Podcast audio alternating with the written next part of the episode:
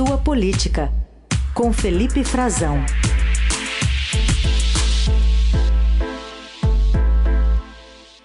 Felipe Frazão já está conosco. Tudo bem, Frazão? Bom dia. Oi, Carol. Bom dia para você, bom dia para os nossos ouvintes e para o Heisen. Bom dia. Frazão, ontem o presidente Bolsonaro se emocionou, chorou durante um evento militar no Clube Naval de Brasília.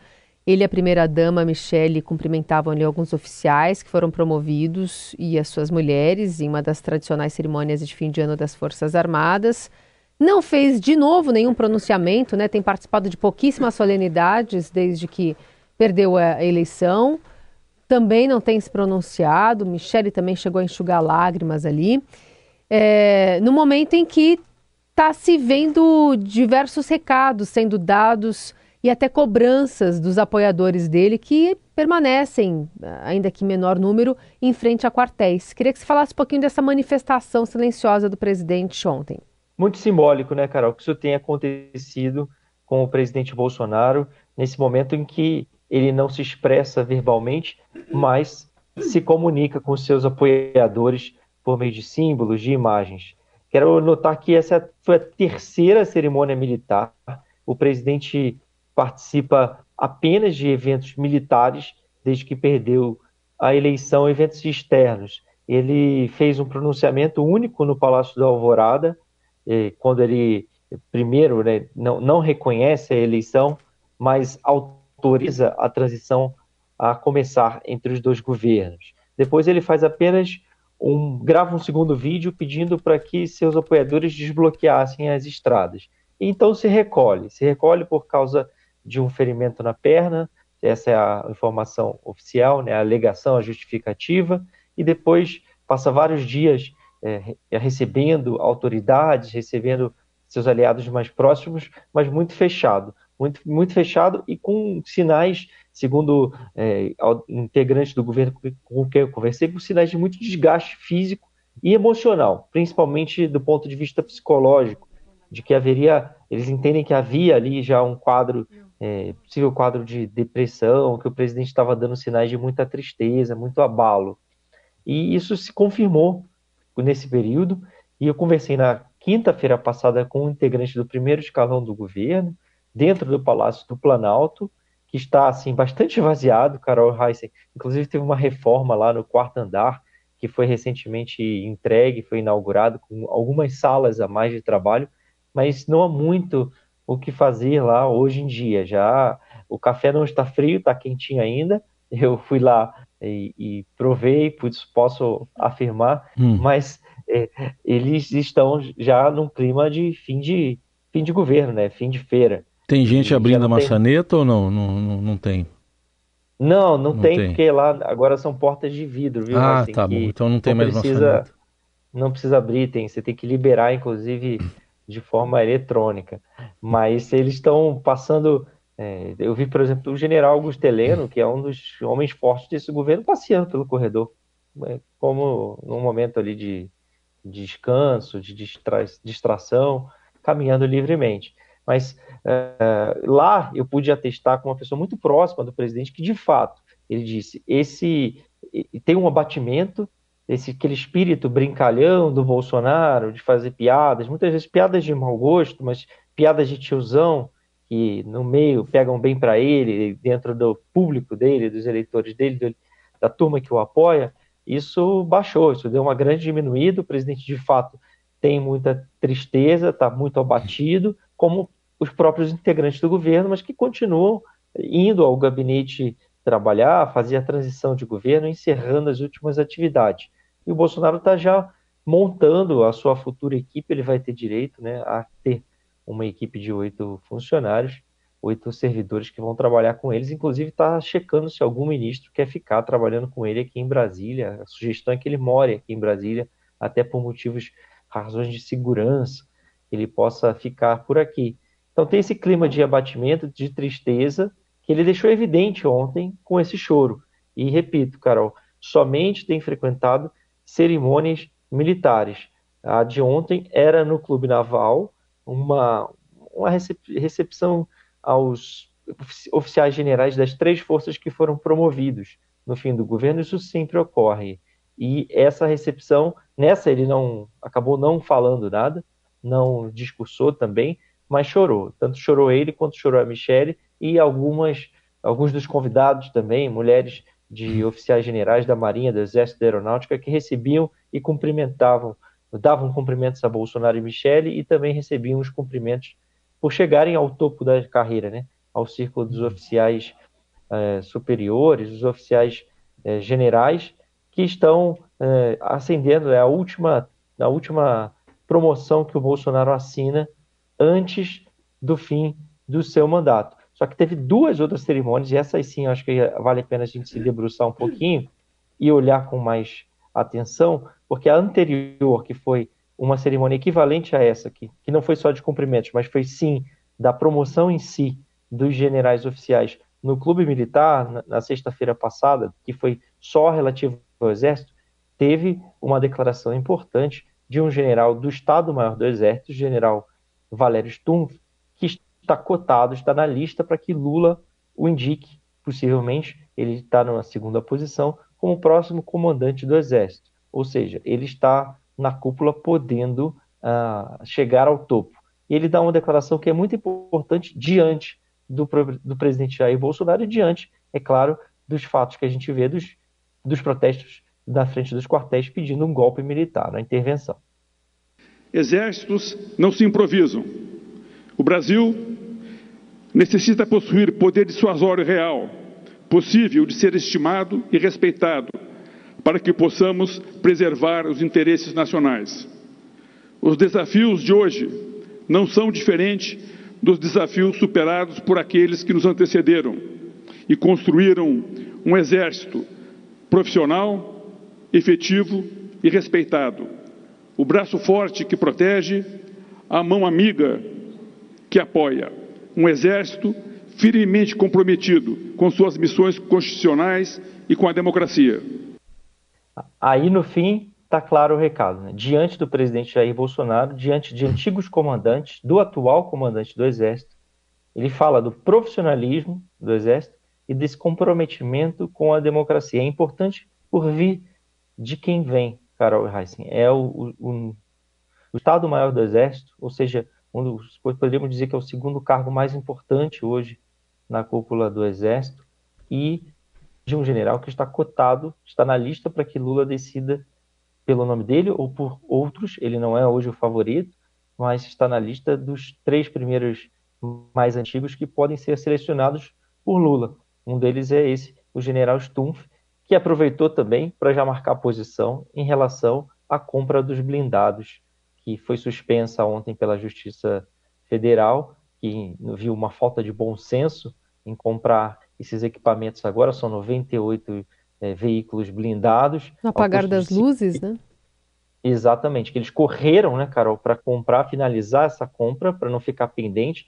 É, o orçamento não vai ser pago todo agora, não é um desembolso imediato, é um contrato de longo prazo, inclusive com a entrega dessas viaturas, são 98 ao longo dos anos, e vão modernizar a frota brasileira. Ele fala sobre isso, que é possível, preciso ampliar o poder de combate do Exército brasileiro, mas ele diz que o Exército não se improvisa e que o Brasil precisa ter poder de dissuasão real, capaz de ser estimado, medido e, e verificado por outros países internacionais. Então, é uma clara demonstração que isso vinha sofrendo críticas do próprio governo eleito, do governo Lula, do governo que está sendo montado, e uma das que vocalizou essas críticas foi a presidente do PT, Gleisi Hoffmann, e quem entra com essa ação para suspender a compra dos blindados também é um ex-assessor do PT. Ele trabalhou na Casa Civil e conseguiu, pelo menos temporariamente, uma liminar para suspender. Uhum. E aí, essa, essa foi a, a cerimônia da sexta-feira, aqui em Brasília, de sexta-feira passada. Só que na semana anterior, no sábado, teve uma na Academia Militar das Agulhas Negras, que foi a primeira viagem do presidente nacional depois que ele perdeu essa eleição. E aí quem falou foi o comandante-geral do Exército, general Freire Gomes. E aí veio um recado que a gente pode notar a diferença de tom para o desse general anterior, o Valério Stumpf, que é um recado é, de muito mais adulatório, de, de elogios ao presidente Jair Bolsonaro e elogios que não precisavam ser feitos, num tom mais político. A gente também pode ouvir é, eu separei esse trechinho para a gente escutar e ver a diferença de tom entre esse general que está saindo do comando do Exército. Permitam-me abrir essas breves palavras agradecendo ao senhor presidente da República, presidente Bolsonaro, por sua presença, que muito brilho empresta a este evento. Estou seguro de que sua dignidade, seu culto à família, seu amor ao Brasil e inabalável fé em Deus serão referência na pavimentação dos caminhos que os jovens à sua frente trilharão a partir de hoje. Muito obrigado, presidente. Um no cravo, outro na ferradura. Exato, Carol. Esse é um, esse é um general comandante que jamais aceitou dar durante o seu comando, seu período que está se encerrando, que pode até se encerrar antecipadamente, como vem sendo cogitado, né? vinha sendo cogitado, eles passarem um, um gesto político, passarem o um comando antes da hora, é. ele e os comandantes da Marinha e da Aeronáutica, mas o general Freire Gomes não deu entrevistas, não usa rede social, então é uma primeira manifestação que precisa ser pontuada, lembrada e registrada uhum. nesse momento, que ele faça esse tipo de declaração e nitidamente tem um elogio ao presidente Jair Bolsonaro, quando ali naquele momento do cerimonial não era, sobretudo, necessário nada Sim. disso. Heisen e Carol. E no fim do discurso ele vem dizer que o exército sempre vai defender a liberdade do povo, sem pedir nada em troca, nem mesmo a compreensão. Quer dizer, é, é. mais um recado que, ele deixa no fim, dizendo claramente, né, tentando se dizer que o exército não tem sido compreendido nesse é, período. Que é o oposto do que o Mourão está dizendo, né? Na sexta-feira ele disse: está chegada a hora das pessoas compreenderem que ele, Lula, foi eleito e que agora tem que governar, né? É, exatamente. O Mourão tá com, hora está com um tom é, mais ameno e hora está com um tom mais alinhado é. ao bolsonarismo, né? O Mourão está fazendo esse jogo. e na sexta-feira ele deu a virada de chave. É. E claro, já, né, já estava muito claro que isso iria ocorrer. Agora, é, é diferente do, do que o, o, o acho que o, no caso do comandante, Carol, ele está falando muito mais para dentro da tropa e para fora, no sentido de que a função deles, ou o engajamento ou deles em política, essas, isso que a gente vê na sociedade, na verdade é uma incompreensão do papel das Forças Armadas uhum. e do que vem sendo feito. Mas as palavras anteriores dele deixam claro, nítido ali, uma, e, e esse choro todo que a gente viu nos últimos dias, uma, uma certa relação mais próxima, né, um pesar que está se notando, é, sobretudo nas cúpulas militares, com a saída do presidente Bolsonaro.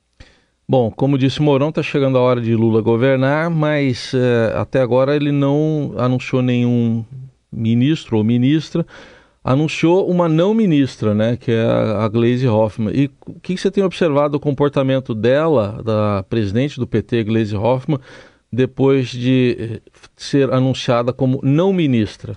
Ah, sim, eu acho que é muito interessante a gente ver, porque isso não ficou claro ainda. O que, o que justifica né, a não escolha da Glaze? A gente sabe que o Lula justificou numa reunião, a gente até antecipou essa história aqui na Dourado, falamos sobre isso, só, só falando sobre a indicativa que ele tinha dado de que ela não seria ministra, para não esvaziar o PT, para deixar o PT eh, no poder com alguém de, com força que vá até o fim do mandato atual dela na presidência do PT, que precisa de uma dedicação, é o maior partido da esquerda na América Latina, toda aquela justificativa, até com certa grandiosidade do PT da, e, e ressaltando bastante a relevância, a importância que é, é presidir o Partido dos Trabalhadores. Tudo bem, mas dizer isso para alguém que foi ministra do governo Dilma Rousseff, que, claro, tinha essa clara expectativa, todos que estão na equipe de transição têm expectativa de compor o governo, claro que isso não pegou bem. Então o Lula fez na, uma coletiva de imprensa para dizer isso, né, que ele de fato confirmar a história que a gente já tinha publicado, que ele de fato disse para a Gleisi e para a bancada do PT que ela não será ministra, e não ficou deu essa justificativa, Carol Reis, não ficou muito claro por que nos bastidores é, ela não não comporá o próximo governo. Mas para mim tem uma nítida um destoamento, um descolamento entre alguns discursos da Glaze recente, algumas posições que ela externou publicamente e o discurso do Lula, que é um discurso de união, um discurso de pacificação, de montagem de um governo mais amplo, que não será somente um governo à esquerda, que abrirá espaço, e está aí talvez um dos motivos, abrirá espaço para outros partidos, ou seja, ele precisa de mais espaço para outros partidos e menos para o PT nesse momento no governo para compor o ministério.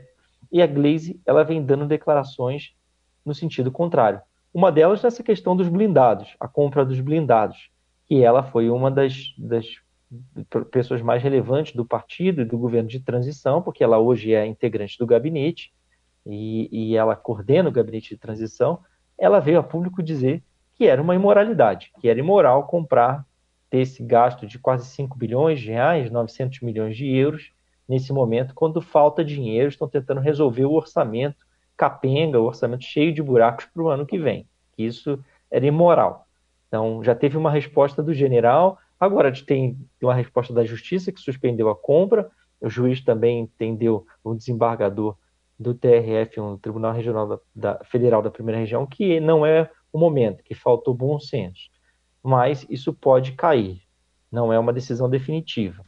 Agora, teve outros momentos, e a Glaze falou isso contra os militares no momento em que o Lula tem muita dificuldade de construir um nome, uhum. de construir, não conseguiu construir uma equipe de transição e tem dificuldade de escolher os nomes dos comandantes, precisa escolher os nomes dos comandantes e precisa pacificar a situação, a relação na caserna. Uhum. Então não pega bem, não pega bem e, e, não foi bem recebido. E teve dois outros momentos que eu acho importantes. Um dela falando do Neymar, um jogo da seleção brasileira, dizendo que é, era, o Neymar tinha saído tarde demais, que nem tinha notado a participação dele, minimizando por causa de posições políticas do Neymar, que apoia Bolsonaro. Ela também discutiu com o Edir Macedo em público, quando o Edir Macedo líder da Igreja Universal, de um segmento importante dos evangélicos neopentecostais, disse que era importante os evangélicos perdoarem Lula. Ela disse que dispensava o perdão do Edir Macedo e que ele é que deveria pedir perdão pelo que ele fez na campanha. Só que, obviamente, o Macedo estava, naquele momento, tentando arrumar uma justificativa para compor com o governo. Né? Então, também não foi um momento de construção de uma união, de algo mais amplo. Uhum. E ela ainda discutiu Carol e Heissen com o senador Jacques Wagner em público, é, dizendo que o Wagner dizia que faltava a indicação de um ministro da Fazenda para facilitar a aprovação da PEC da transição, e ela tava, veio rebater dizendo que, na verdade, faltava articulação no Senado. É. Ou seja, sobram alguns momentos aí de que ela estava destoando do governo Lula da, nesse momento da transição de governo. Esse Felipe Frazão, todas as terças e quintas aqui no Jornal Dourado. Obrigada, viu, Frazão? Até lá. Obrigado, Carol Heissen. Até quinta. Bom dia para vocês.